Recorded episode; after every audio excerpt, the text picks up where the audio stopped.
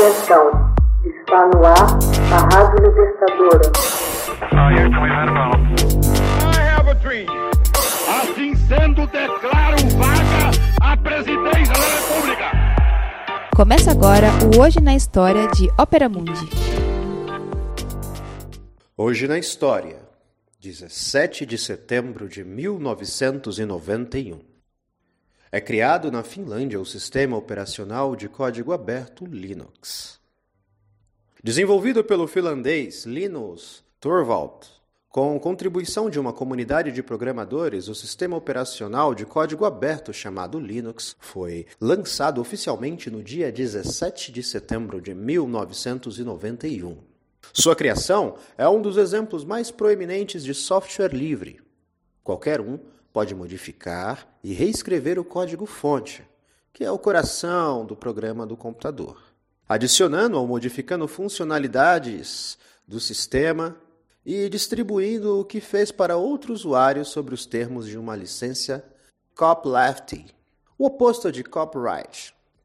O Linux, que tem como símbolo um pinguim, animal adorado pelo seu criador, surgiu como alternativa gratuita aos sistemas operacionais populares como Microsoft Windows e Mac OS. De acordo com Sérgio Amadeu, cientista político da USP e militante do software livre, a criação do Linux representou a revolução de uma auto-organização no mundo das redes. Em 1991, na Universidade de Helsinki, Lino Torvalds, que era aluno de computação, quis fazer um programa que pudesse acessar os servidores de Unix, sistema operacional desenvolvido em 1969 pela AT&T. Ele se baseou no Minix, um Unix com funções mínimas, como escreveu em seu livro Só por Diversão, no original em inglês, Just for Fun. Ele eventualmente percebeu que havia escrito um kernel, a, a parte central de um sistema operacional. Em 25 de agosto de 1991, Torvalds anunciou na rede que estava fazendo um sistema operacional livre e pediu sugestões do que mais poderia ser implementado no software. A comunidade do Minix respondeu e o kernel foi crescendo a muitas mãos.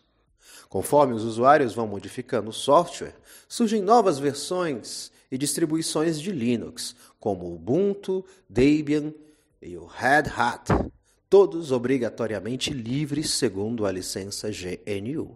O revolucionário da ideia é que o código tem criadores e não donos. Apareceu uma tela de erro? O usuário pode consertar o que gera esse erro. Não gosta da barrinha de menus? É só fazer a sua. Tem um netbook que fica muito lento com sistemas operacionais comerciais? É só reescrever o código e fazer um sistema operacional para o seu netbook ou achar alguém na imensa comunidade de usuários que já tenha resolvido o problema. E tudo isso de graça. O Linux é livre para ser modificado e livre de custos. De acordo com o um artigo da revista Information Week, 16% dos palm tops no mercado rodavam Linux em 2006.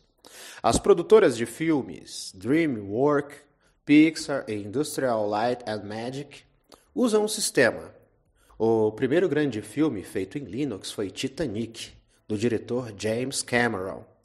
Em janeiro de 2002, dois meses depois de ser lançado o Windows XP, tinha vendido 17 milhões de cópias. Em 2001, a Linux Contour estimou que o sistema tinha 18 milhões de usuários. Hoje na história, texto de Mariana Brasil, narração José Igor e edição Laila Manuelle. Você já fez uma assinatura solidária de Opera Mundi? Com 70 centavos por dia, você ajuda a imprensa independente e combativa. Acesse www.operamundi.com.br/apoio.